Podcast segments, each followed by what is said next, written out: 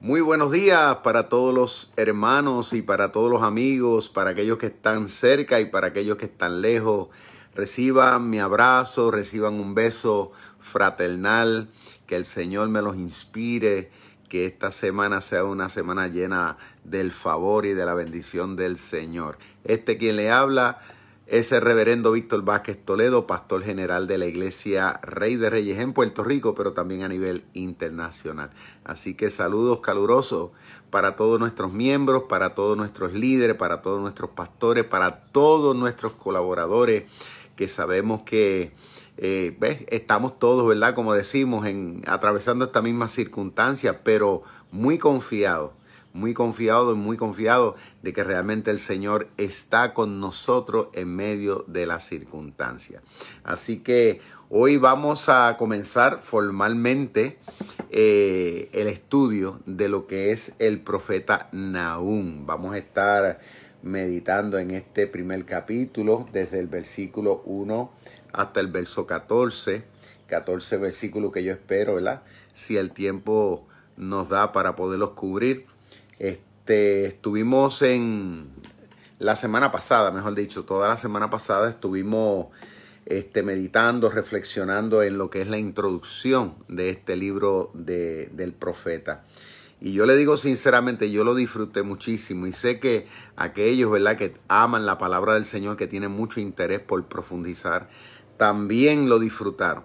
Así que animo a los hermanos y amigos, ¿verdad?, que puedan compartir estos estudios con otras personas para que también sean edificados, ¿verdad? Yo no quisiéramos que aquellas personas que tengan el interés verdaderamente se queden fuera. Así que eh, saludo también para los hermanos, para todos los amigos de allá de todo el Alto Piura en Churucaras, Perú. Les amamos un montón. Este, sabemos que eh, esto se va a estar transmitiendo eh, a través de Vida Radio en su momento. Así que espero en el Señor que también estén bajo la cobertura y la bendición del Señor.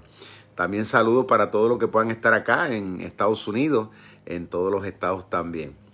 Muy bien, pues eh, como les venía diciendo, el profeta Naúm es un libro maravilloso, extraordinario. Estuvimos viendo en la introducción durante días en la semana pasada acerca de cómo este mensaje fue dirigido exclusivamente para, para Nínive, o sea, los asirios. Eh, vimos también, ¿verdad?, de que Asiria pues se había constituido por poco más tal vez de mil años. Podríamos decir en el guapetón de barrio, en toda aquella zona, ¿no? Cuando decimos guapetón de barrio estamos hablando de una fuerza dominadora este, y lo hacían con ímpetu en toda la región. Eh, y Dios le había dado, porque de eso no hay la menor duda, Dios le había dado a los asirios este, ese poder.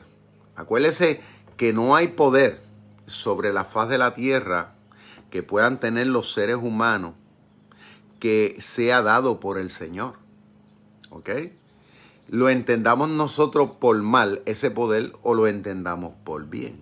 Ahora, eso no quiere decir que Dios es el que provoca, en este caso, el que un gobernante que esté haciendo las cosas mal, Dios lo ponga con ese propósito. ¿eh? Porque a veces nosotros, ¿verdad? los seres humanos, pensamos que, ah, pero Dios es injusto. No, no, no. Dios le da poder ¿okay? para que se puedan llevar a cabo unas cosas. El problema es que los seres humanos, por causa del pecado, nosotros a veces llevamos ese poder a unos límites que realmente a Dios no les agrada. Entonces, cuando eso llega a suceder, pues entonces ahí es donde Dios tiene que pedir cuenta. ¿Qué es lo que pasa en este caso con los asirios, con los ninivitas, como ustedes quieren interpretar? Dios les pide cuenta de cómo ellos ejecutaron en un momento determinado este, eh, esa conquista no tan solamente, ¿verdad?, de las naciones que les rodeaban, pero en particular del pueblo de Dios. ¿Ok? Estamos hablando de Judá. Ellos conquistaron, pero fue la forma, fue la manera en que ellos ejecutaron eso que a Dios para nada le gustó. Acuérdense, la Biblia dice que Dios es un Dios de misericordia. O sea, eh, dice la Biblia que, que que nosotros podemos airarnos. Escuchen bien esto, que nosotros podemos airarnos, porque hay personas que dicen, no, no, podemos airarle, la ira es pecado. No, no. La ira, la ira, la ira eh, no es el pecado. El, problema es, el problema es, es cuando esa ira va acompañada con un sentido de, de, de hacer daño. Porque yo me puedo molestar. Usted se puede molestar en un momento dado por X o por Y cosa. Jesucristo se airó, ¿verdad? Pero no pecó. ¿Por qué? Porque él no llegó a matar, en este caso, este, a, desbordar su coraje en el sentido de, de, muerte. Él sí tomó un látigo y le entró a latigazo a la gente. Eh, volcó las mesas. Este, vamos a decir, este, hizo, hizo un panorama allí, terrible, ¿no? Pero no mató a nadie. Simple y sencillamente les quiso demostrar este, el coraje, el malestar, la incomodidad que Dios tenía por ellos hacer lo que estaban haciendo. Entonces, es lo mismo en este caso, que, vamos a ver en, en, el primer capítulo cómo Dios manifiesta, ¿verdad? O está dispuesto hacia los asirios manifestar este, su malestar.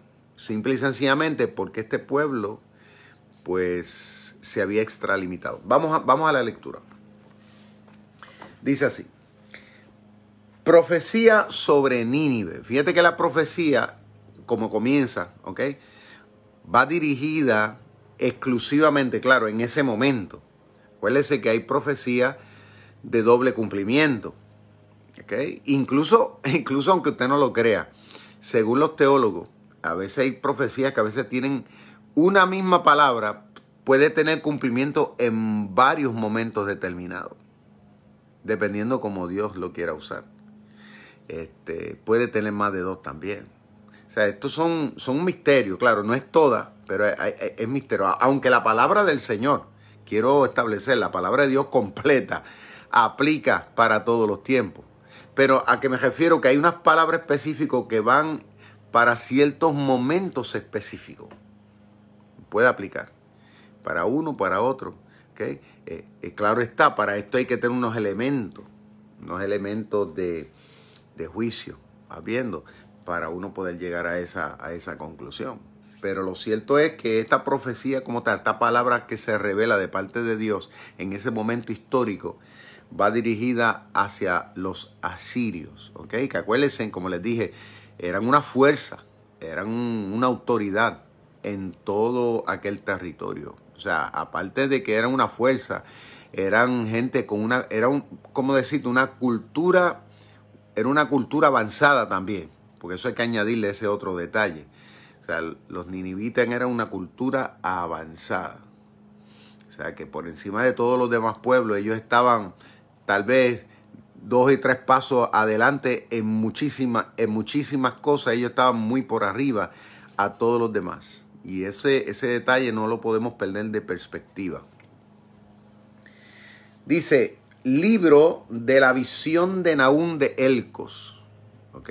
Era la visión de Naún, no fue la visión de varios profetas. ¿Ok? No fue tampoco traspasado de un profeta a otro profeta. O sea, fue recibido a Naún como tal. Dice, verso 2, Jehová es Dios celoso. Tremendo, ¿cómo comienza? Declarando que Dios, Jehová, es Dios celoso y vengador. Ahora, decir que esta palabra va dirigida a Siria, va dirigida a los ninivitas, de la manera como va dirigida, este, es raro. ¿Por qué? Porque el, Dios de los asirios, el Dios de los ninivitas no es Jehová. No es Jehová. Es el Dios de Israel. Es el Dios de Judá. No es el Dios, no, no, se, no se presentaba como el Dios de otros pueblos así. Entonces, el hecho de que el profeta Naúm le dirige esta carta de la manera como se la dirige, le está diciendo a ellos que tienen otros dioses, otras creencias, otras, otras costumbres en ese sentido religioso. Él está diciendo, mi Dios es lo que le está diciendo el profeta, mi Dios. O sea, el verdadero. Ustedes tendrán uno, pero el verdadero, el que controla el cielo y la tierra, les dice esta palabra. O sea, que aquí vemos, aquí vemos entonces la autoridad misma del profeta.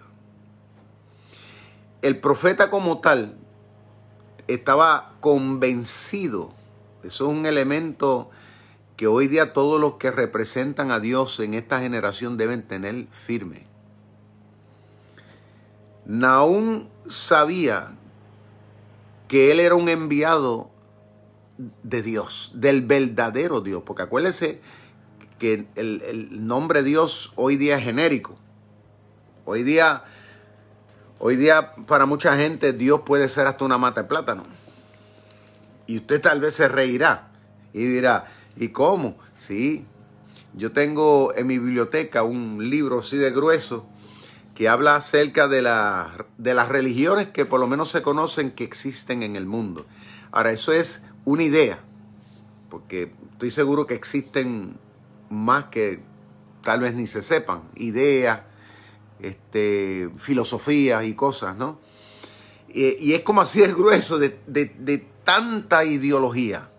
Y yo me sorprendí que había una que decía que decía la iglesia de la mata de plátano. Y yo me quedé como que, wow, no puedo ni creer. O sea, a ese nivel. Entonces, el profeta tenía una convicción, una seguridad de, de a quien él representaba en ese momento. Y no tenía miedo.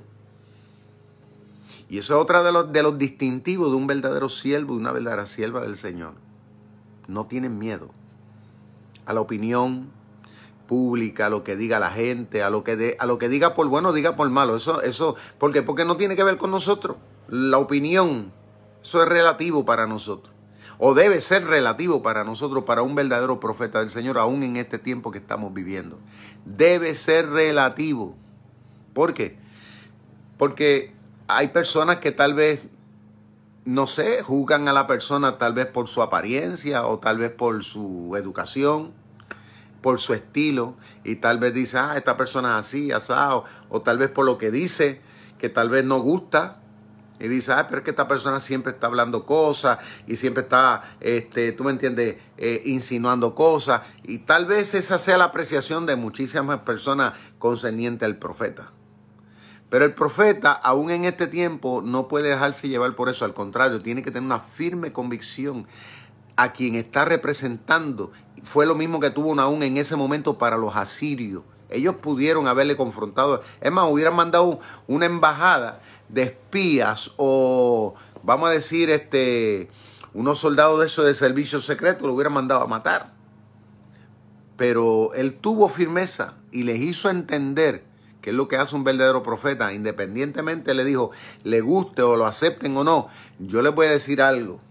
Jehová es Dios celoso y vengador. O sea, esas dos palabras con las cuales comienza ahí el profeta son las que describen prácticamente el por qué el Señor iba a hacer lo que iba a hacer en contra de los asirios.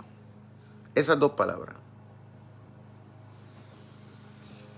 De que le hizo entender de que Dios es celoso y de que Dios es vengador.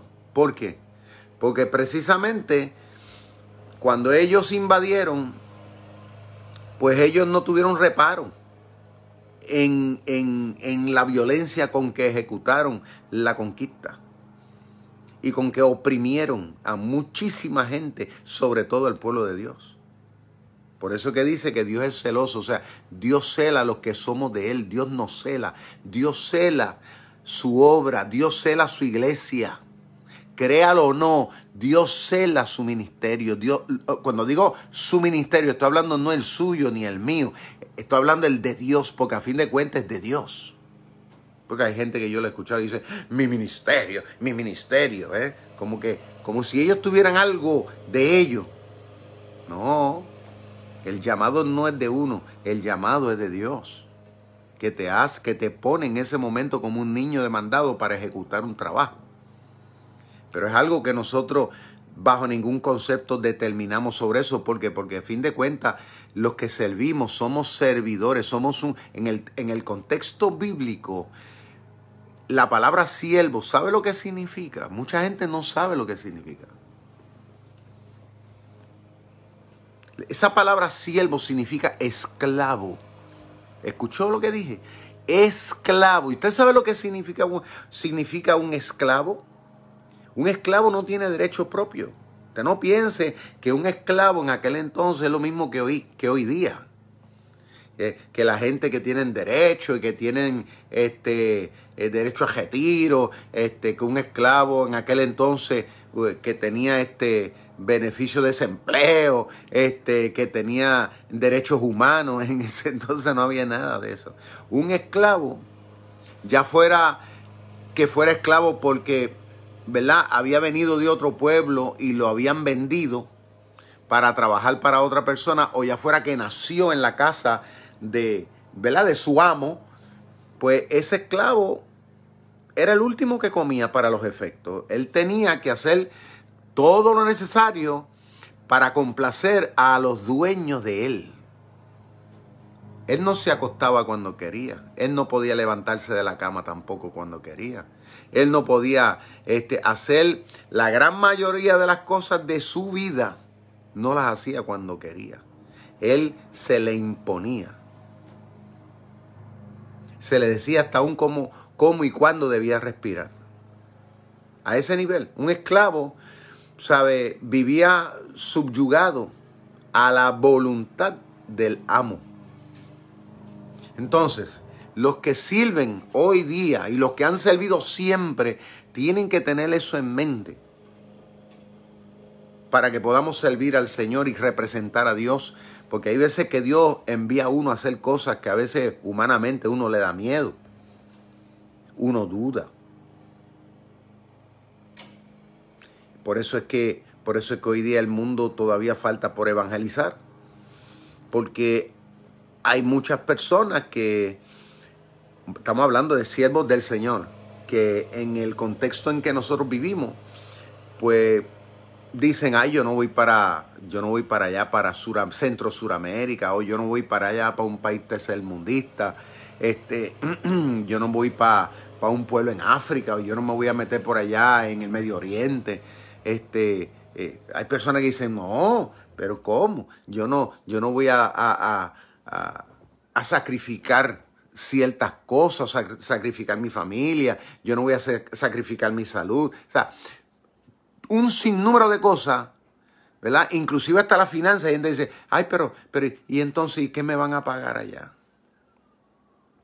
Yo he visto de todo, créanme, yo en mis años que llevo como pastor he visto de todo y he escuchado de todo lo que usted se puede imaginar, de las excusas, de las formas de pensamiento de muchas personas que yo sé que Dios los ha estado llamando a hacer cosas significativas para que sean esclavos en el verdadero sentido de la palabra, porque ellos se jactan de decir, yo soy un siervo de Dios, una sierva, pero cuando llega el llamado de verdad o el desafío, entonces se rasca la cabeza y dice, pero ¿y por qué no envía otro?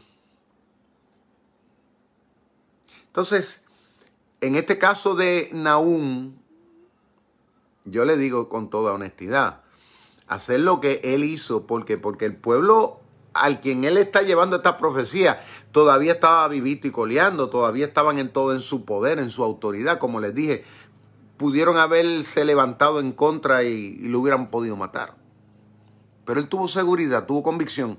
Lo mismo que pasó con Jonás, hasta cierto punto, ¿verdad? Aunque también él fue rebelde, pero Dios lo volvió para atrás. Pero lo cierto es que cumplió su misión. Entonces, vemos entonces que el profeta, ¿verdad? Como buen siervo que es, él no acondicionó el mensaje para caerle bien.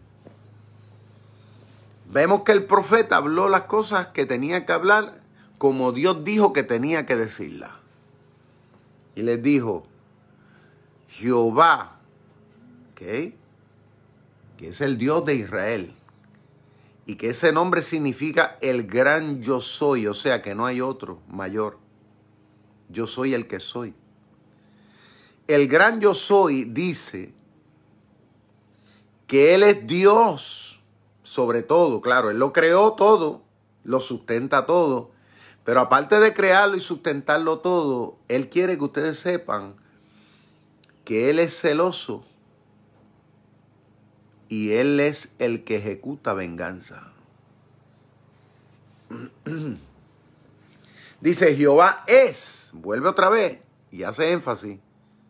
Jehová es, y esto es bueno para nosotros que estamos viviendo en este presente tiempo, que a veces pensamos que Dios es una es un humo. Hay gente que piensa en eso. Piensan tal vez que Dios es un humo, un halo, ¿no? Que está así en el espacio y, y nada más. Es bueno saber que Dios tiene emociones, Dios tiene sentimientos. No, no, no piense usted que Dios es meramente una fuerza así en el espacio, en el universo. No, la Biblia nos presenta a una personalidad. Así como nosotros tenemos nuestra propia personalidad. Dios tiene la suya. Detrás de todo esto es un ser inteligente, sabio, que tiene todas las cualidades de ingeniero, médico. En otras palabras, él es todo. Es el químico más grande que exista, el biólogo, de todas las profesiones a vida y para ver, en esencia, Dios las tiene porque Él lo creó todo, Él lo sustenta todo, Él lo sabe todo. El conocimiento de Dios no tiene un límite. El poder de Dios está en todo. Adonai, Elohim. Ese es Él. Entonces, la Biblia dice, ¿verdad? Como le está profetizando el profeta, dice, Jehová es vengador. O sea que en su personalidad, él ejecuta, ejecuta cuando tiene que ejecutar, ya sea por bien o ya sea por mal. Y esto es bueno, vuelvo otra vez, hago énfasis, es bueno nosotros tenerlo bien en claro. Porque si hay algo que nos, nos damos cuenta en este tiempo es que las personas piensan que Dios es tan bueno, por un lado, que Dios no puede hacer nada malo. Porque Dios no puede permitir nada malo.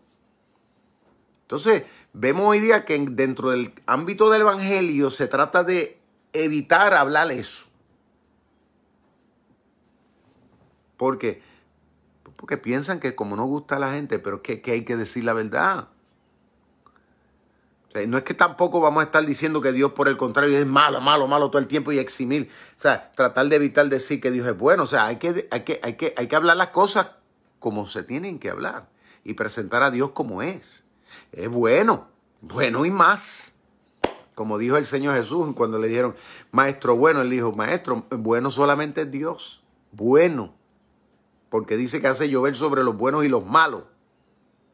El sol hoy salió sobre todo el mundo, sobre los que echan maldición y sobre los que no las echan.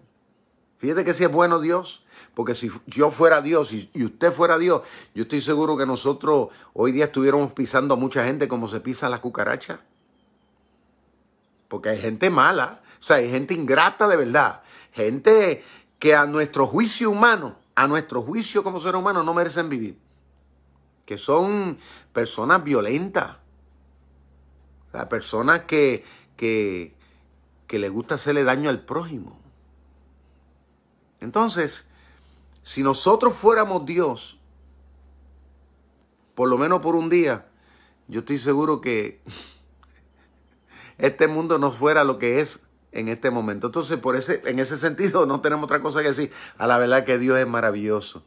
Dios es extraordinario, bondadoso de más, pero también por otro lado dice que también cuando Él tiene que ejecutar y tiene que hacer lo que tiene que hacer para poner el orden correspondiente, Él lo hace.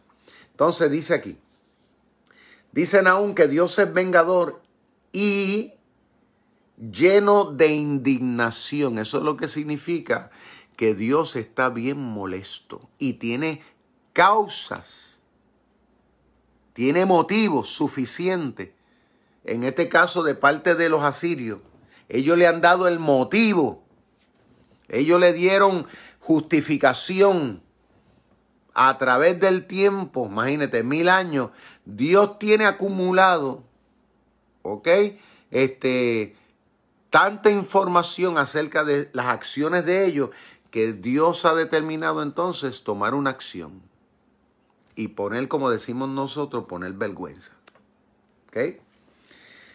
Dice, se venga, dice el profeta Naúm, se venga de sus adversarios. Fíjate que, qué interesante esto. Dios toma acción con aquellos que le son en contra, no de los que estamos a favor de Dios. Y ese detalle es bien importante que también tú y yo lo tengamos bien en claro como teólogo y como, y como, como estudiante, como ministro de la palabra del Señor.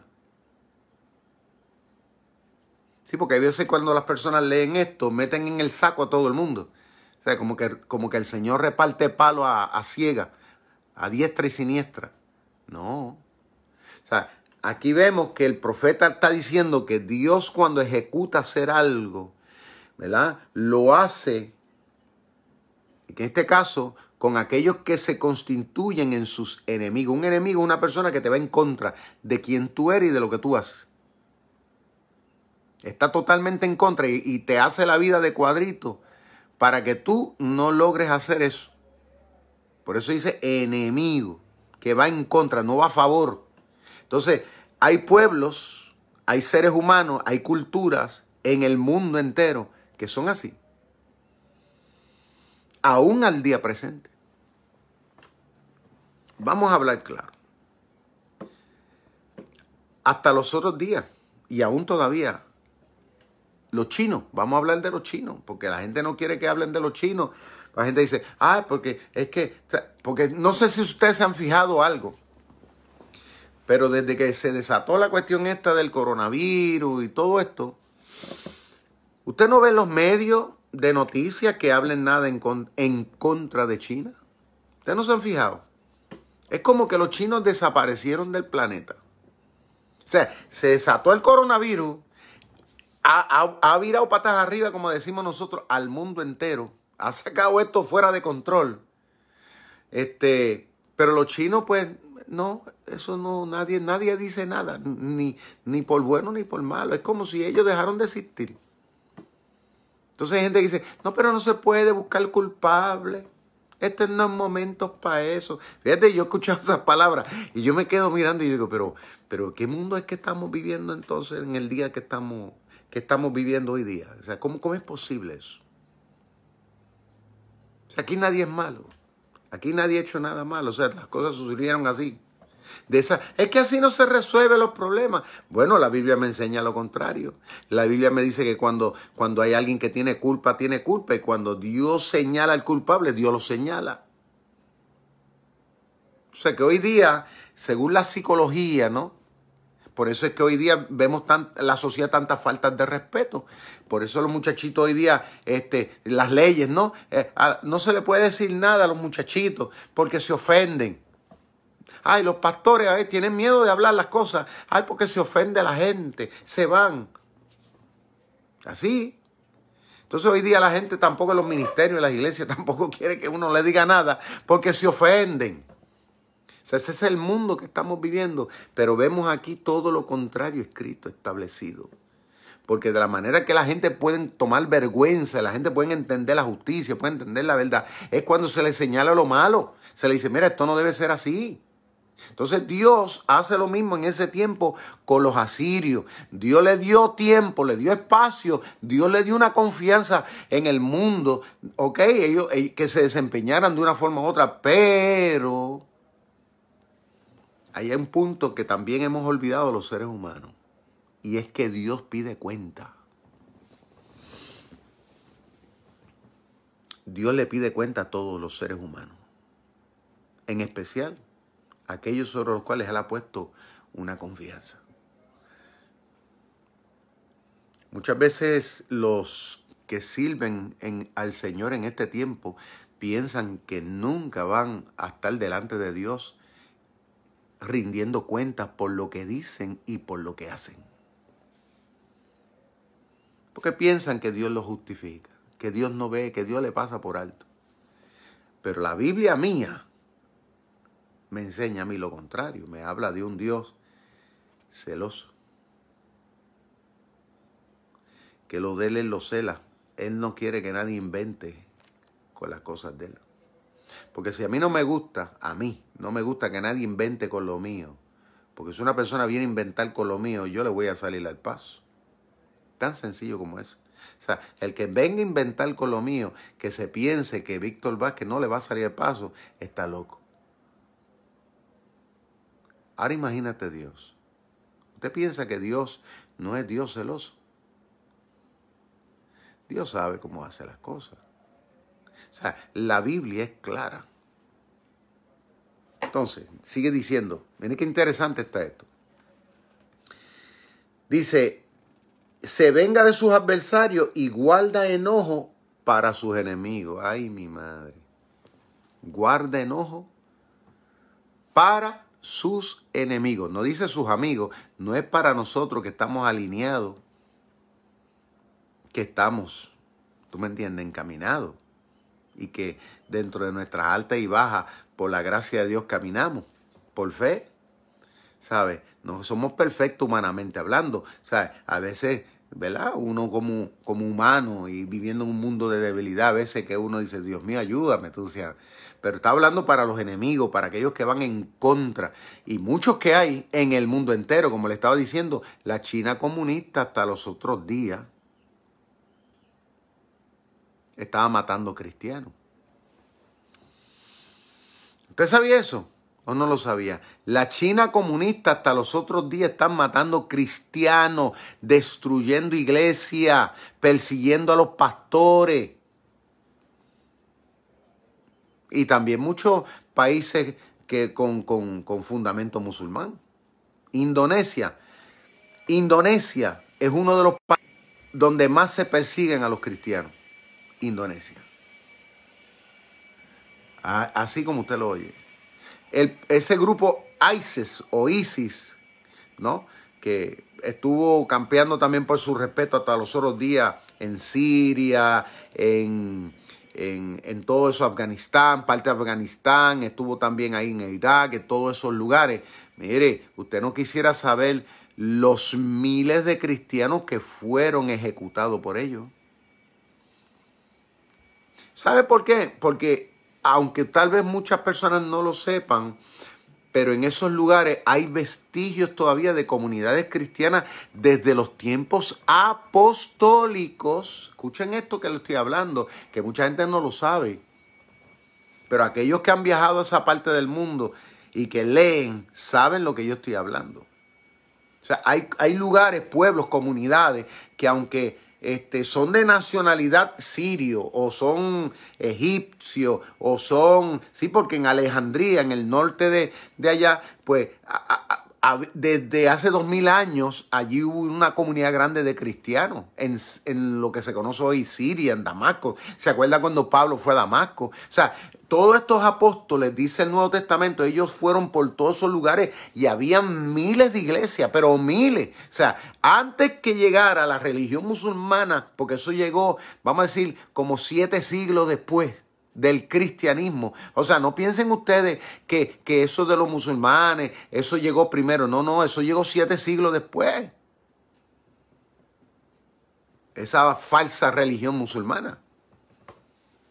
Eso llegó siete siglos después del cristianismo. Entonces, para ese entonces todo eso eran, era lleno de comunidades cristianas. Y aún todavía hoy día quedaban todavía, como dicen, packets, o sea, como diferentes grupos. No eran muchos hoy día. ¿Por qué? Porque los musulmanes ya, ya han dominado. Y son más los musulmanes en toda esa región que cristianos. Pero entonces cuando ellos se vieron, ¿verdad? Este, eh, que ahora mismo estos grupos ISIS, que son grupos extremistas, que lo que buscan ellos dominar, imponer, e, es, erradicar toda idea, ideología religiosa contraria. Cuando ellos trataron de hacer una limpieza étnica religiosa, Cuando ellos comenzaron a hacer eso, este, vemos entonces que Dios tomó acción, porque ahora mismo, gracias a Dios, pues, pero, pero muchos de ellos mataron. Mataron a muchos cristianos, muchas familias cristianas, que, que, que eran generacionales, de hace dos mil años estaban ahí, destruyeron templos. O sea, aquellos que, que, vivimos en esta parte del mundo donde tal vez no tenemos una persecución extrema, que pensamos, ah, eso que dice la Biblia es una locura. No, no, eso está pasando hoy día. Entonces, estos pueblos que yo no sé, ¿verdad? Este, hasta qué nivel están haciendo daño en la civilización mundial, no piensen ellos que se van a salir con la suya. Porque el dueño de este mundo es Dios.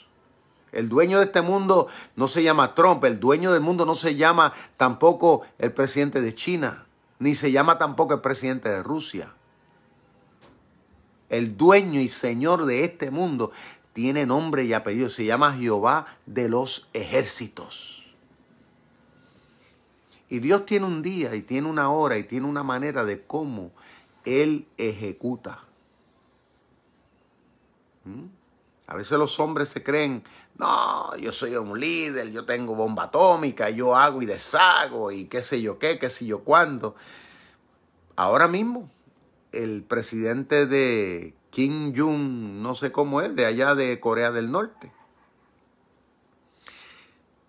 se especula, se especula, según los medios de noticias, que el hombre está muerto.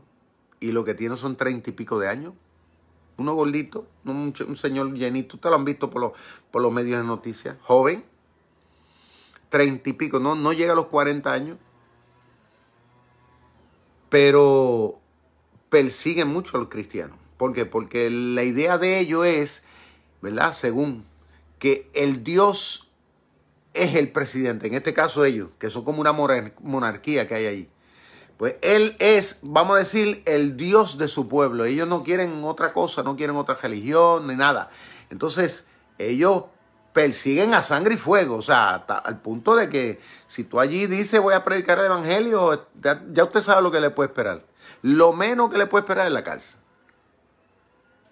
Entonces, han perseguido al cristianismo de la forma más vil que usted se puede imaginar han anajenado ese pueblo del mundo exterior, como lo hizo Cuba hasta los otros días. Cuba, que mucha gente, escuchen bien, mucha gente le rinde mucha pleitesía a Fidel Castro, a Che Guevara. Yo he visto por ahí muchos cristianos con camisa de Che Guevara y camisa de Fidel Castro y que si patria, que si revolución. Y no quiero entrar en cuestiones de política, pero estoy hablando de personas cristianas que yo he visto que aún le rinden pleitesía a ideales sobre los cuales el cristianismo ha venido siendo subyugado, perseguido hasta el mismo día de hoy. ¿Ah? Entonces, Dios tiene su forma, porque ellos piensan que se salen con la suya. Ahora mismo, según le hicieron una operación, según del corazón, a ese presidente de Corea del Norte, y aparentemente, según lo que se cuenta, es que el hombre no salió de la operación, que está en coma. Otros dicen que ya murió y que pronto la hermana menor de él es la que posiblemente vaya a heredar el trono, porque como le digo, son monarquías. ¿Qué les quiero decir?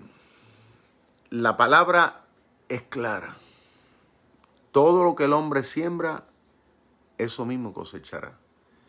Los seres humanos que a veces se dan golpe de pecho como si fueran Tarzán, ¿verdad? Y piensan que son guapos de barrio y que piensan que ellos pues tienen el mundo tomado como por el mango y que piensan que, que, ellos son los que dominan aquí, como pasó con Siria y Nínive.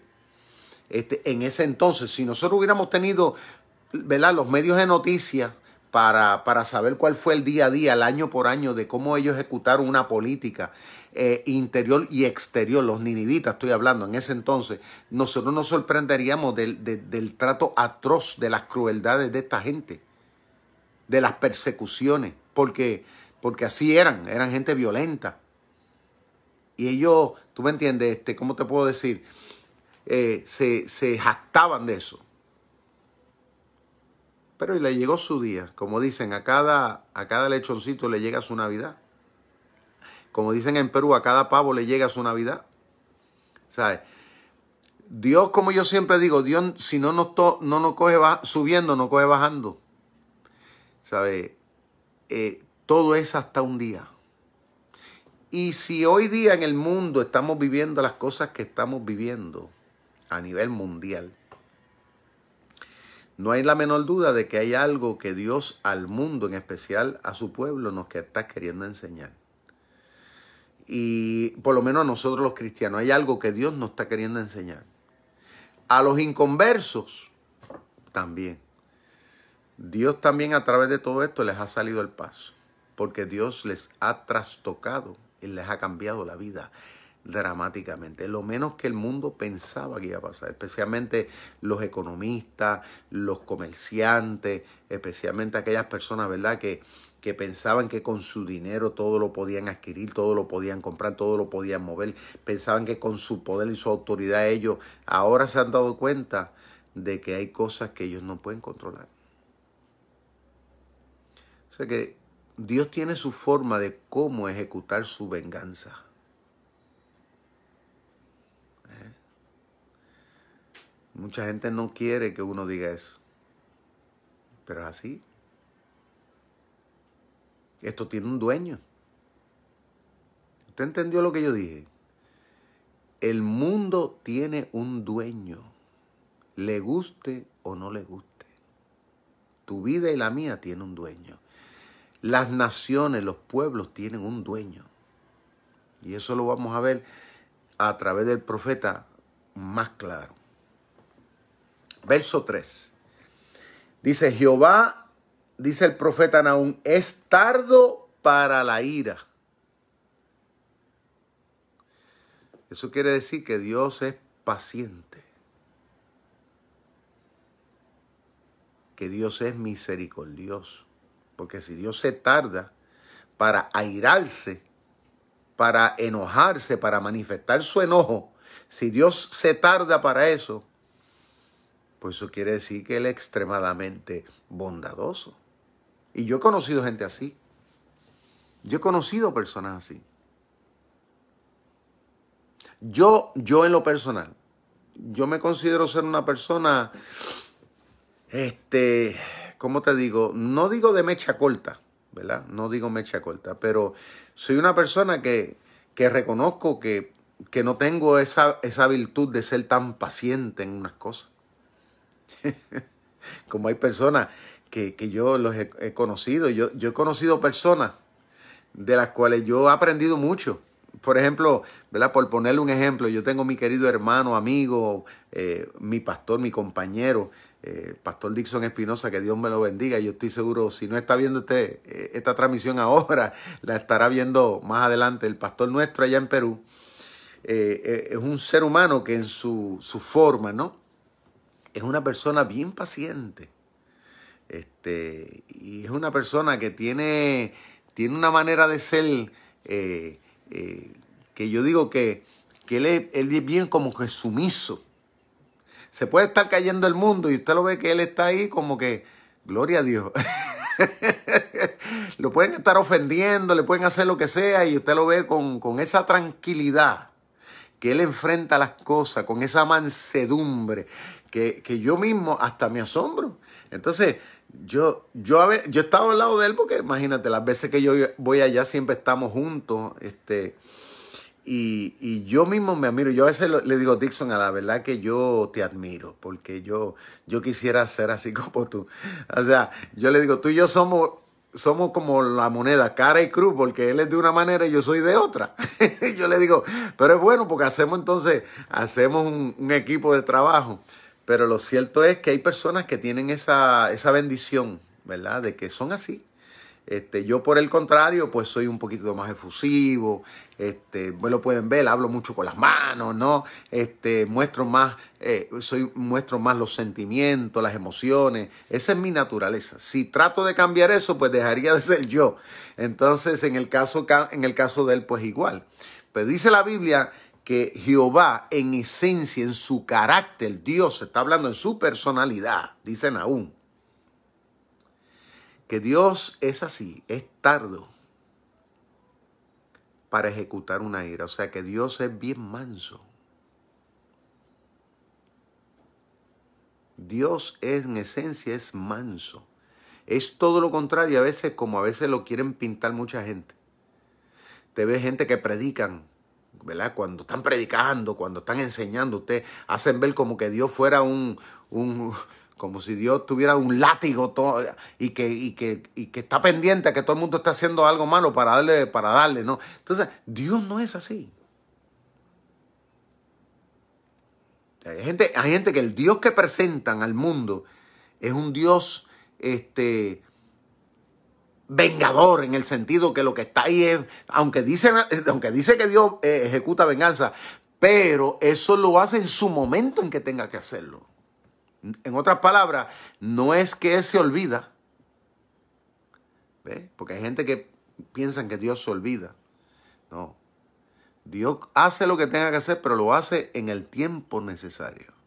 Pero en realidad, Dios es bien manso es sumamente paciente, tanto así que el apóstol Pedro dice, ¿verdad? Que el Señor es tan y tan paciente que no es que retarda el hecho de que Cristo venga, sino que es paciente porque porque no quiere que nadie se pierda. Miren cuán bueno es Dios.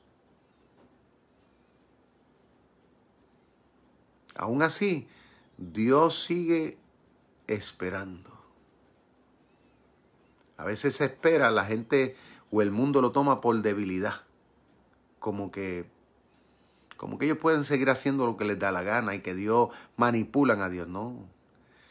Porque Dios cuando entonces, cuando Dios se levanta, según la Biblia, cuando Dios se ha levantado, según lo ha hecho en veces anteriores, eh, Dios se levanta a ejecutar. Bueno, fíjate que, que sí, que sí, que sí, que quién es Dios. Nada más tenemos que meditar y reflexionar en la historia de Noé. ¿Se acuerdan? Dice que el mundo de aquel entonces, cuando usted lee el contexto, dice que la gente era de continuo hacia el mal. Y dice que Dios era paciente, Dios trató de bregar con ellos. Es como pasa con los países en, en, en, La gente dice, ay, que Dios está malo. A los cananitas, Dios envió a al pueblo de Israel para que los matara. Mire, cuando usted lee el contexto, usted se va a dar cuenta de otro detalle. Que dice que Dios le dio por años y generaciones oportunidades a muchos de esos pueblos a que cambiaran. Pero dice la Biblia que nunca quisieron cambiar. Quisieron seguir envueltos en su pecado. Dios les envió profetas, Dios les envió mensajeros, pero no hicieron caso.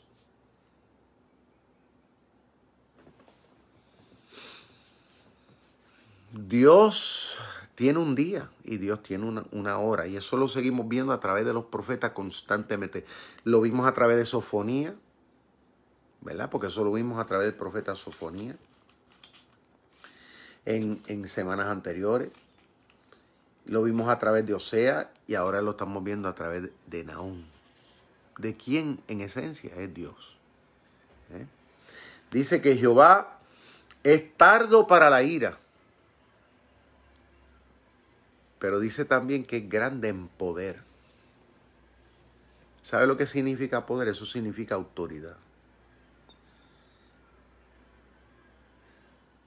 Pero le añade a eso la palabra grande. Para nosotros los seres humanos, ¿qué podrá significar grande? Pues nosotros siempre, ¿verdad? Cuando hablamos decimos, esto es grande, esto es grande, porque estamos queriendo decir cosas que van más allá de nuestra posibilidad. Y lo encontramos eso una, una majestuosidad. Por eso decimos, eso es grande.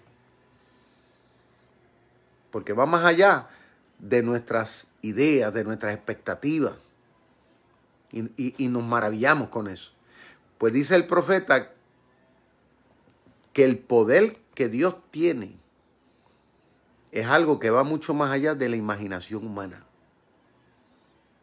del alcance humano, la autoridad que Dios tiene en el cielo, en el universo en el universo,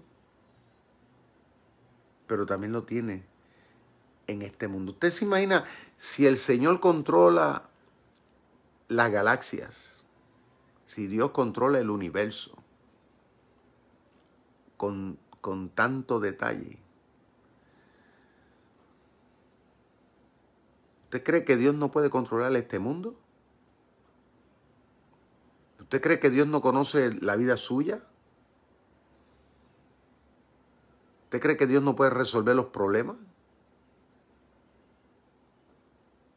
¿Usted cree que Dios, que Dios no sabe lo que está haciendo, que Dios inventa, que Dios es un loco? No. Jehová no es así. Por eso es que Naúm dice que el poder de Dios es, va más allá de lo que tú y yo podemos humanamente imaginar. Y se lo está diciendo a los asirios. O sea, el profeta le está diciendo esto al rey de Asiria, le está diciendo esto a, a las figuras de autoridad de Asiria, a la gente inteligente de Asiria, a los capitanes de guerra de Asiria, a los filósofos, a la gente educada de Siria. Le está diciendo, Jehová es grande en poder. Le está diciendo, si ustedes creen que, que ustedes tienen poder, el Dios que le está hablando es el que tiene más poder que ustedes. Ese es el que le está hablando. O sea, le está diciendo al rey de Nínive, si tú te crees que tú tienes poder, el Dios que te está hablando y te está confrontando es el Dios que tiene más poder que tú. Y yo creo que ese mensaje es el mensaje que Dios a través del coronavirus en este tiempo, en el mundo entero, le está dando a las naciones al mundo entero.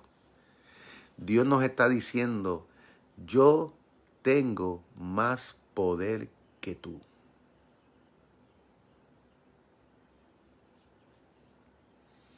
¿Por qué piensan ustedes que la gran mayoría de los seres humanos, incluso presidentes, están ahora orándole al Señor y pidiéndole que le envíe eh, la sabiduría para buscar una cura? Ustedes nunca se han, puesto a pensar por qué la gente le ora y está ayunando y por qué la gente está clamándole a Dios por un milagro. ¿Por qué? Eso es bueno, no lo estoy criticando. Estoy hablando por bien. pero ¿por qué ustedes piensan que la gente hace eso? ¿Por, por hacerlo? No. Es porque los pueblos están reconociendo lo mismo que le dijo Naúm a los grandes, a las autoridades de Asiria. Dios, Jehová, es grande en poder. Él es el que tiene la fórmula para poder atacar al coronavirus. En este momento no hay ningún país en el mundo que lo tenga. Tienen remedio. Nada más. Pero una cura definitiva, no tiene ninguna. Y no se sabe todavía hasta cuándo. El profeta le dice a estos hombres y a estas autoridades allí, le está diciendo, y no tendrá por inocente al culpable. Dios no tendrá por inocente al que tiene culpa aquí. O sea, que no piensen que Dios hace acepción de personas. Nosotros en el mundo sí lo hacemos. Dependiendo por muchas causas, eh, ¿verdad? Eximimos a ciertas personas de responsabilidad. Si este es panita mío, o es amigo mío, o es familiar mío, pues tú sabes, lo pesamos en una balanza de una manera distinta. Pero en esencia, dice el profeta, Dios no es así. Dios, por eso es que Dios acuñe, perdón, perdón, Dios va acuñando una información para que cuando lleguemos ante su presencia, el ser humano no tenga forma de decir, yo no hice. ¿Por qué te dice, por qué te cree que la Biblia constantemente dice que todo, dice que Dios tiene un libro? Digo, si lo tiene, no lo sé. Dios, para mi opinión, Dios no necesita libro porque Dios todo lo sabe. O sea, la mente de Dios todo lo sabe, pero una cosa es la mente de Dios y otra cosa es lo que está escrito aquí. Es como que nos está queriendo decir un mensaje para los seres humanos de que Dios está guardando apunte de todas las cosas. La Biblia dice que todo está escrito, todo lo que decimos, todo lo que hacemos está escrito. ¿Por qué? Porque va a tener día, va a tener hora, va a tener el momento exacto cuando los seres humanos actuaron, ya fuera por bien o ya fuera por mal. Entonces el profeta está diciéndole ahí a estos hombres que Dios no va a tener por inocente a nadie. ¿Por qué? Porque el mismo libro los va a acusar. Nadie puede decir, ah, yo no dije, eso no fue así, que no fue así. Vamos, ábrete el libro a ver, ¿qué dice? ¿Qué pasó tal día? Aquí pasó esto, dijiste esto, esto fue lo que sucedió. Mira, estaba allí fulano, estaba perencejo, estos son los testigos.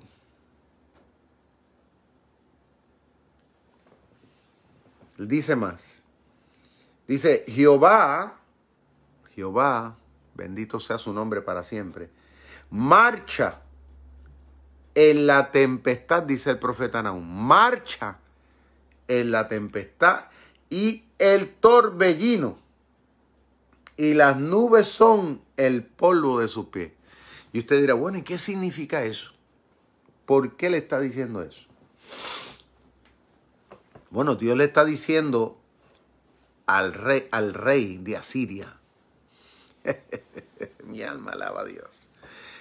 Le está diciendo de una forma bien clara que cuando Dios determina hacer lo que hace, no hay vuelta atrás. No hay nada en este mundo que pueda impedir. Cuando Dios decide actuar y Dios decide ejecutar, no hay nada que detenga lo que Dios va a hacer. Por eso que dice que no va a haber ni tempestad. ¿Y qué es una tempestad? Pues una tempestad puede ser de lluvia, una tempestad puede ser de viento, que sucedía en esa parte del mundo. había, habían, habían tempestades de, polvo, de arena, que, que, impedían que las caravanas avanzaran. ¿Ve? Podía ser una tempestad de granizo. O sea, había, había momentos dados en que los ejércitos en ese entonces, este, pues no salían a la batalla. Había cierta época en el año en que los ejércitos salían a pelear. Mayoritariamente era como para tiempo de verano. ¿Por qué? Porque hacía calor, no hacía frío. Entonces, habían, habían unos elementos que ayudaban. Y era, dice, la costumbre cuando los reyes salían a pelear unos con los otros. Pero había ciertas épocas en que ellos sabían que podían haber inclemencias del tiempo, que podía ser desfavorable, no meramente porque el otro ejército fuera fuera más inteligente o porque fueran superiores en número, era porque si se juntaban las dos cosas, o sea, el clima y los adversarios juntos, pues te podía causar una derrota. Entonces, le está diciendo el profeta, si ustedes piensan que Dios va a retrasar su ira, su enojo, su ejecución de justicia en contra de ustedes los asirios por alguna circunstancia que Dios no lo fuera a hacer, ustedes bien equivocados. El profeta le dice, no se confundan. Cuando Dios decide ejecutar, nada detiene su justicia. Nosotros los hombres le ponemos condiciones a todo y lo manejamos de acuerdo a ciertas circunstancias. Pero Dios no es así. Por eso, mis queridos hermanos, todos los que están en, comunicados con nosotros, los que se van a estar comunicando en el proceso. Por eso la Biblia nos dice a nosotros que debemos dejemos las cosas en las manos del Señor. Porque aunque pareciera que a veces Dios retarda, a veces pareciera que Dios no sabe, a veces pensamos como que Dios es injusto porque, porque no nos defiende o no defiende nuestra causa. A veces nosotros pensamos pues que Dios todo se queda así. No. Yo soy testigo, yo soy un fiel testigo de yo he visto la justicia de Dios obrando este, en contra de muchas personas que se han convertido en sus enemigos escuchen bien, que se han convertido en enemigos de Dios. Aún hoy día.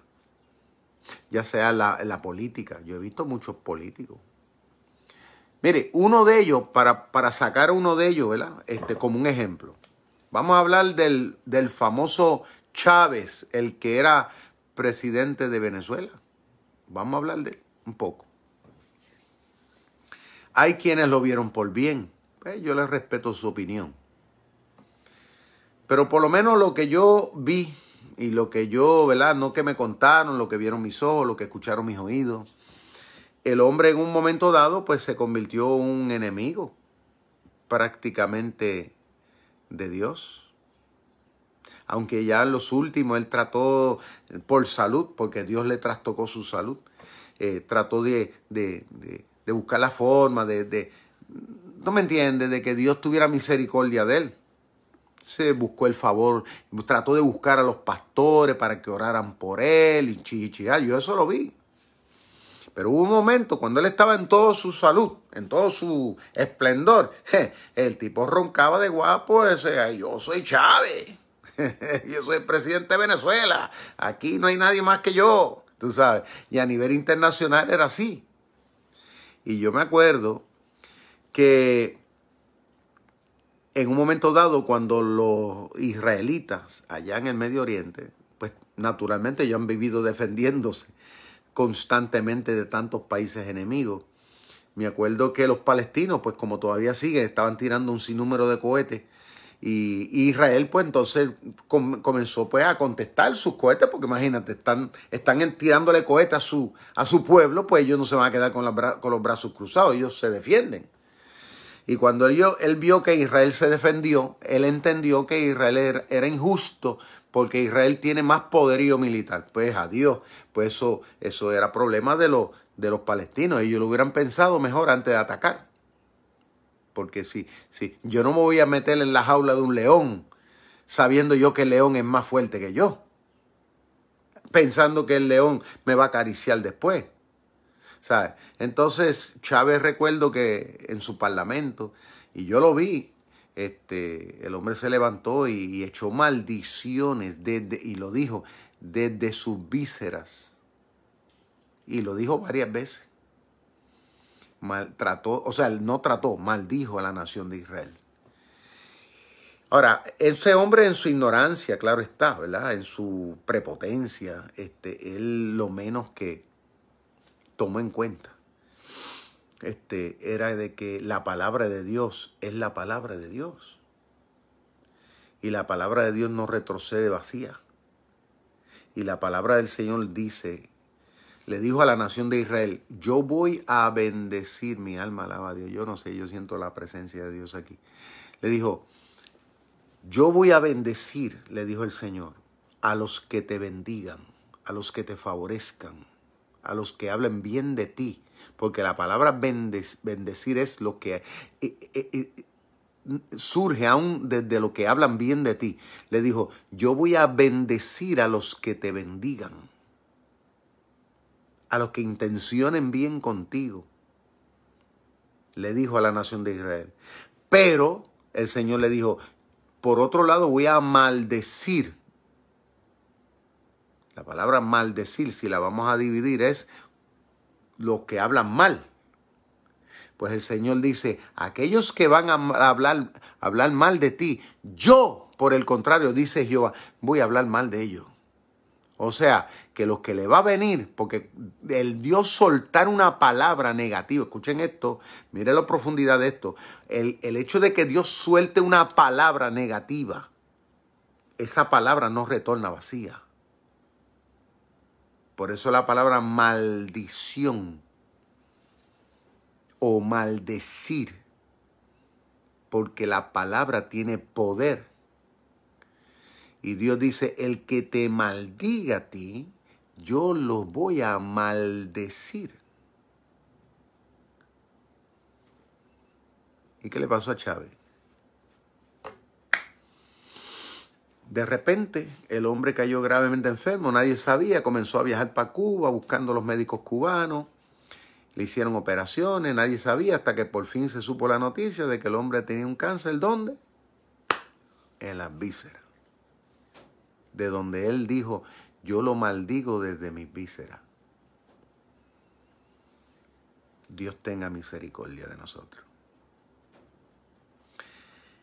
Todo pareciera mera casualidad, ¿verdad? Hay quienes piensan, es una casualidad. Casualidad. Bueno, es una casualidad muy grande. Demasiado grande. Y déjeme decirle, yo he visto en mi, en mi vida muchas personas así, que es, cuestión de darle tiempo. Yo, como les dije hace un rato, ¿no? Para mí eh, es un poco difícil porque, ¿verdad? Mi carácter, mi personalidad es así impetuosa, este, y a veces, a veces se me hace difícil esperar con paciencia que Jehová haga lo que tenga que hacer. A veces uno quisiera ayudar al Señor, pero la realidad es que hay que dejar que Dios sea el que haga lo que tenga que hacer en el momento que Él crea oportuno hacerla. Y cuando Dios actúa, lo triste de eso es que no hay vuelta atrás. Por eso dice la Biblia que Dios es paciente. Pero ya cuando Dios ejecuta es porque Dios, sabe que no hay vuelta atrás. Y Dios le está diciendo a Nínive a través del profeta Naúm le está diciendo, lo que yo he decidido contigo ya llegó el punto en que ya no tienes retorno. There's no going back, le estaba diciendo. Sea, no piense que aquí hay pena ya. Porque Dios tuvo misericordia con ellos. ¿Se acuerdan de la ocasión? Cuando sucedió que Dios envió a Jonás en 40 días, Nínive será destruido. Esto para que ustedes se den cuenta una cosa si Dios mandó varios profetas a este pueblo asirio, fue por una razón, fue porque Dios verdaderamente sabía que esta gente no era muy bueno, que digamos, ¿sabes? Aún así Dios estaba siendo misericordioso con ellos. Y una de las cosas que no debemos perder de perspectiva en este tiempo que estamos viviendo, mi alma alaba al que vive para siempre a los pueblos y a las naciones del mundo Dios ha estado enviando muchos predicadores, muchos siervos y siervas del Señor por mucho tiempo a predicar, a predicar, a predicar y la gente le prestan caso omiso. La gente han, lamentablemente se han casado más con la maldad que con lo bueno. Y llega el punto que Dios llega a sus límites. Porque hay una cosa que dice la Biblia en el Nuevo Testamento, en el libro de, los hebreos, es que los seres humanos caen en pisar la obra de Dios, la pisotean. A como le da gusto y gana. No estiman las cosas de Dios como cosa importante. Entonces se cree en el ombligo de la tierra. Pero cuando Dios actúa, Dios actúa. Dice el verso 4, Él amenaza al mar y lo hace secar. Y agosta todos los ríos. Basán fue destruido y el Carmelo y la flor del Líbano fue destruida.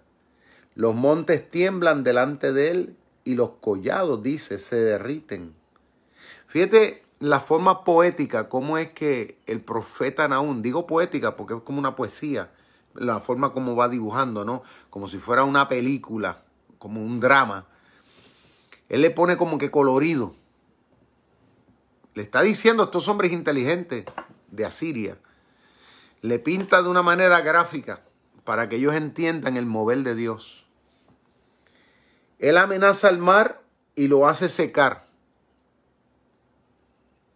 Él amenaza al mar y lo hace secar. Porque ¿de dónde sacan aún eso? Bueno, aún saca ese, ese detalle. ¿Se acuerdan cuando los israelitas salieron de allá de, de Egipto? ¿Qué hizo el mar? Se retiró. Entonces le está diciendo a los asirios, el mismo Dios de Israel que hizo esto, y que ellos lo sabían porque la historia eso estaba. Ustedes no crean que los reyes de, de Asiria no sabían ese, ese detalle, eso se sabía. Y le está diciendo Naum, el mismo que hizo eso en un pasado, les está hablando aquí ahora en el presente a ustedes. O sea, y es lo mismo para el pueblo, para el mundo en este tiempo presente. Personas como yo, a través de estos medios, a través de todo lo que hacemos, pastores, pastoras, todo lo que está ministrando de parte del Señor al mundo, nos constituimos en un testigo diciéndole al mundo, el mismo que secó el mar y que hizo lo que hizo con Egipto, que hizo lo que hizo con Asiria, es el mismo que va a hacer y que está haciendo lo que está haciendo con el mundo actual.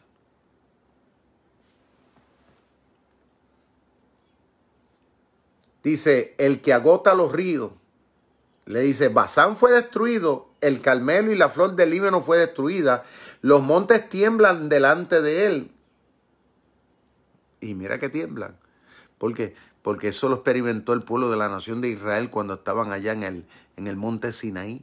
¿Cómo temblaron? Que dice, estando la shequina de Dios ahí arriba. Que tembló. Ellos, ellos, ellos experimentaron allí la misma gloria de Dios. En sin número de ocasiones. Dice, los montes tiemblan delante de él y los collados se derriten. La tierra se conmueve a su presencia y el mundo y todos los que en él habitan. O sea, Israel fue testigo de momentos dados cuando Dios abrió la tierra y se tragó aún familias enteras de la misma nación de Israel. ¿Se acuerda de la familia de Coré? Entre, un, entre, entre, entre otros dice que por su rebeldía Dios abrió la tierra y se los tragó a todos.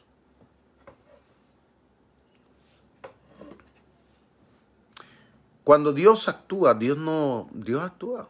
Él es el dueño. ¿Quién le dice? ¿Usted cree que usted y yo podemos estar cuestionándole, diciendo a Dios por qué? Ahora mismo nosotros mismos tenemos que tener mucho cuidado como cristianos. Y todos los pastores y pastoras y siervas y siervas del Señor tenemos que tener mucho cuidado de estar cuestionando del por qué está pasando estas cosas que están pasando. Yo no me atrevo a cuestionar a Dios para nada. Yo he aprendido a aceptar lo que Dios haga y solamente le pido a Dios que me ayude a enfrentar el día, enfrentar el momento, que Dios me dé la capacidad para poder honrarle, no independientemente esté pasando lo que esté pasando. Entonces, son momentos que tenemos que revestirnos de humildad ante la presencia del Señor. Dice más, ¿quién permanecerá delante de su ira? ¿Quién dice el profeta Naúm? Es mejor estar delante de un oso es mejor estar delante de un león que estar delante de la ira de Dios. Porque cuando Dios determina actuar en contra, there's no turning back. No hay, no hay forma de volver para atrás. Porque ya Dios agotó los recursos. Dios agota sus recursos. Y no hay forma de volver. No hay forma de a veces tratar. ¿Quién quedará en pie?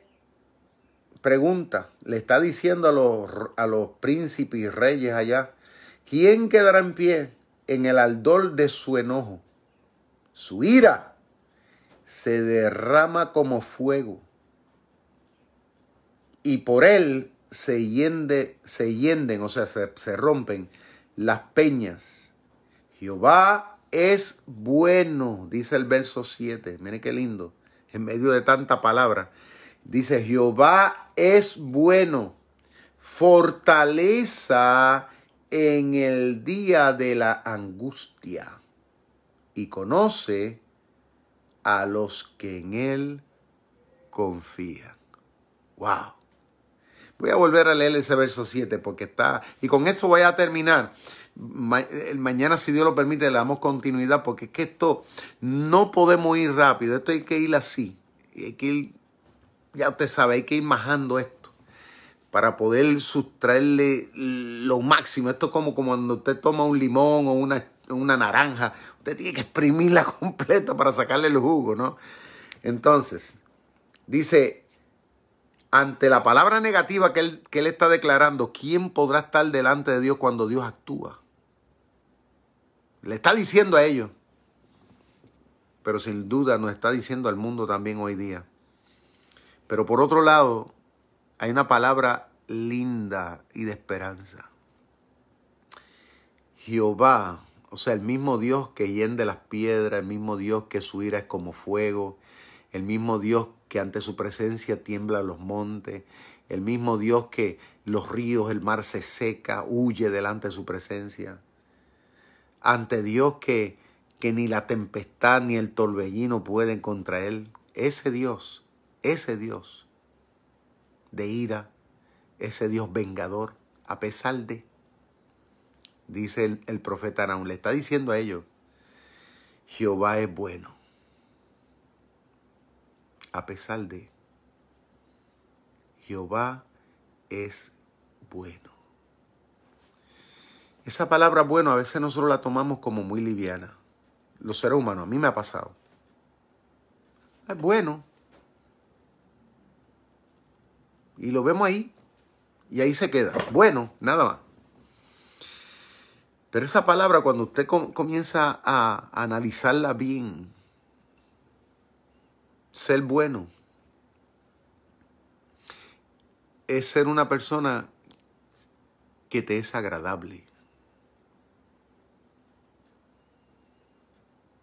Cuando una persona es buena, nosotros entendemos que es una persona que nos favorece. Es una persona que, que te apoya. Es una persona que, que te causa alegría que te causa esperanza. Es una persona que, que está dispuesto para cuando tú le necesitas. Ser bueno es causar un placer favorable, no es en contra.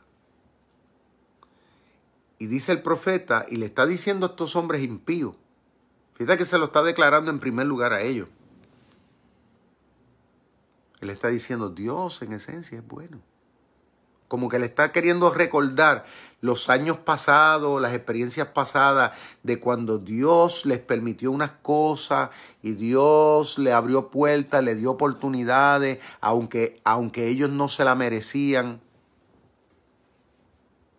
Y eso es algo que nosotros hoy día tenemos que tomar en cuenta, porque en medio de esta crisis hay gente, hay gente que piensa que Dios es malo porque se olvidan de los años pasados, se olvidan de todo lo bueno, de todas las cosas maravillosas que Dios le ha dado. Y si Dios fuera malo, ya este mundo hubiera dejado de existir. Pero si estamos aquí, es porque en esencia Dios es bueno. Dios es bueno. Mi alma alaba a Dios. Esa palabra yo diría que es una palabra demasiado grande que nosotros deberíamos estimar.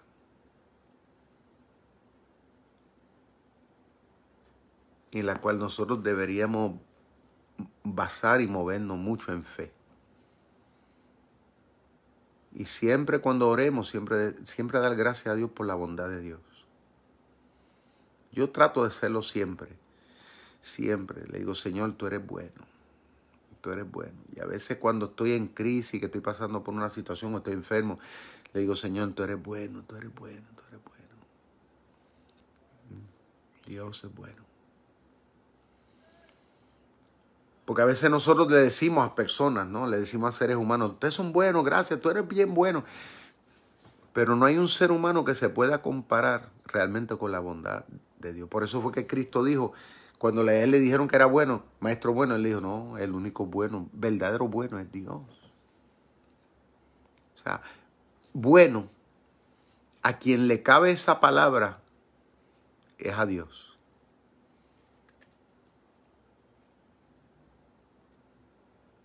porque, porque nosotros no favorecemos por lo general a nadie que es negativo.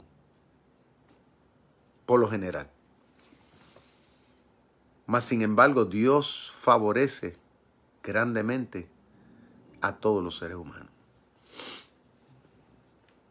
Claro está, Él pide cuenta en su momento cuando tiene que hacerlo. Pero Dios es muy bueno. Por eso dice, Jehová es bueno. Como que le está diciendo a los asirios, si ustedes piensan que Dios cuando vaya a hacer lo que vaya a hacer, que Dios es malo, quítense eso de la cabeza. Porque Dios ha sido muy bueno. Y como hoy día, si Dios permite que, que, nosotros pasemos por las pruebas que pasemos, nunca, nunca, nunca, nunca culpemos a Dios por mal, porque Dios ha sido demasiado bueno. Yo creo que los que hemos sido infieles hemos sido nosotros. Los que hemos sido malos hemos sido los seres humanos. Dice que Jehová es fortaleza en el día de la angustia. Una fortaleza era como, es una estructura, ¿no? En aquel entonces una estructura donde tú, fuerte, bien construida, con unas paredes grandes, este, que se utilizaba para resguardarse en contra, pues, de, de vamos a decir, de, de armas, ¿no? De cuando había una batalla, pues las personas se escondían ahí, este, para cuidarse de ellas fuera de las flechas o en contra de una bomba de esa molotov que era de fuego, cosas así, pues las personas se resguardaban ahí.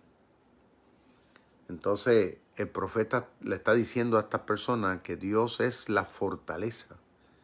En los momentos de más angustias de la vida, nosotros hemos sabido recurrir a Él y Él nos ha protegido.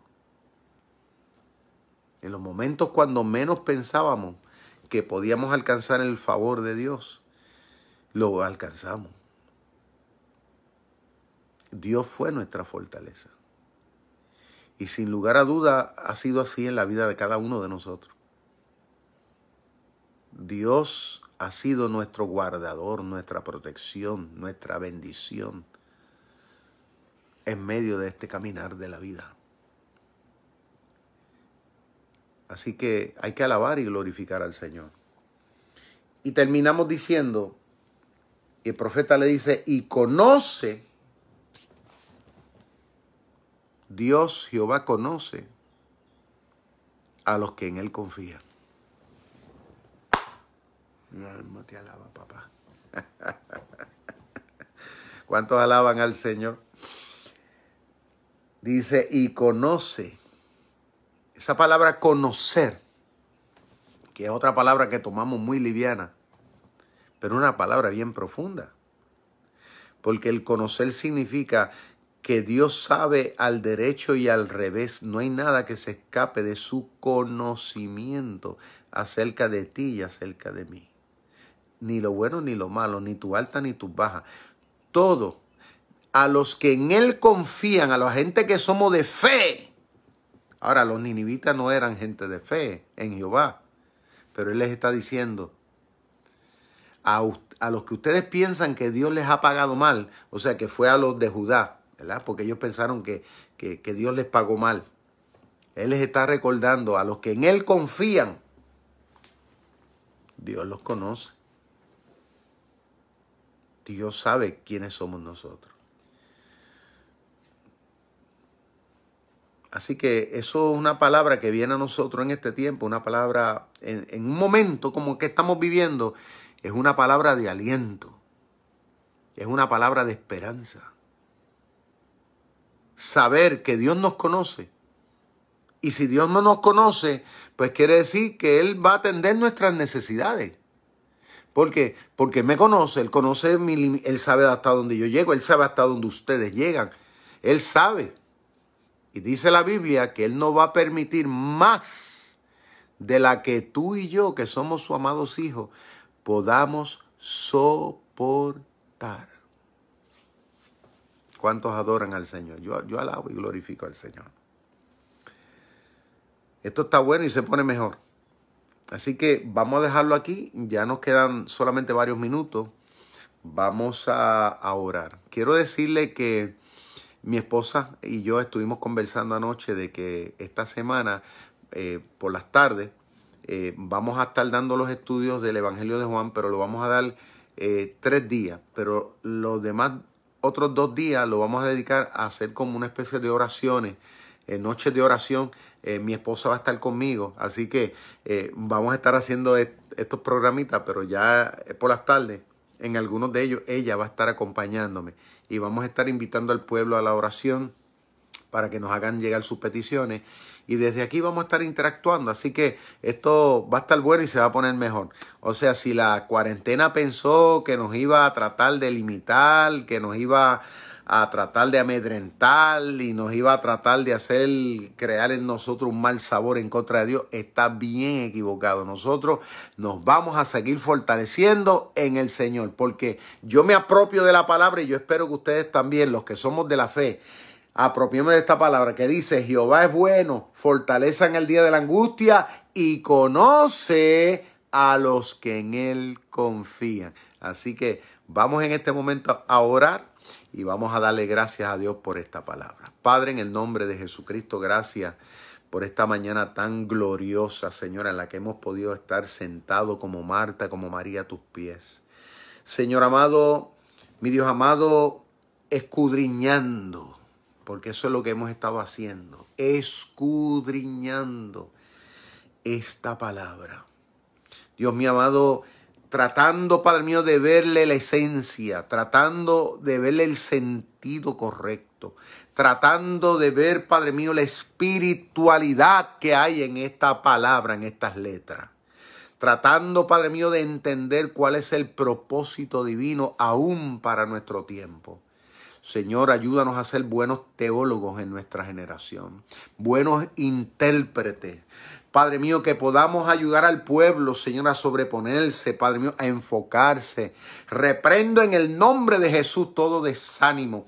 Reprendemos en el nombre de Jesús, Padre mío, todo estado, mi Dios amado, que pueda perturbar al pueblo. Y declaramos que en el nombre de Jesús, mi Dios, Tú eres nuestra bendición, tú eres nuestro favor, Padre mío, y que aún en medio de la crisis, mi Dios amado, tu gracia nos acompaña, mi Dios amado.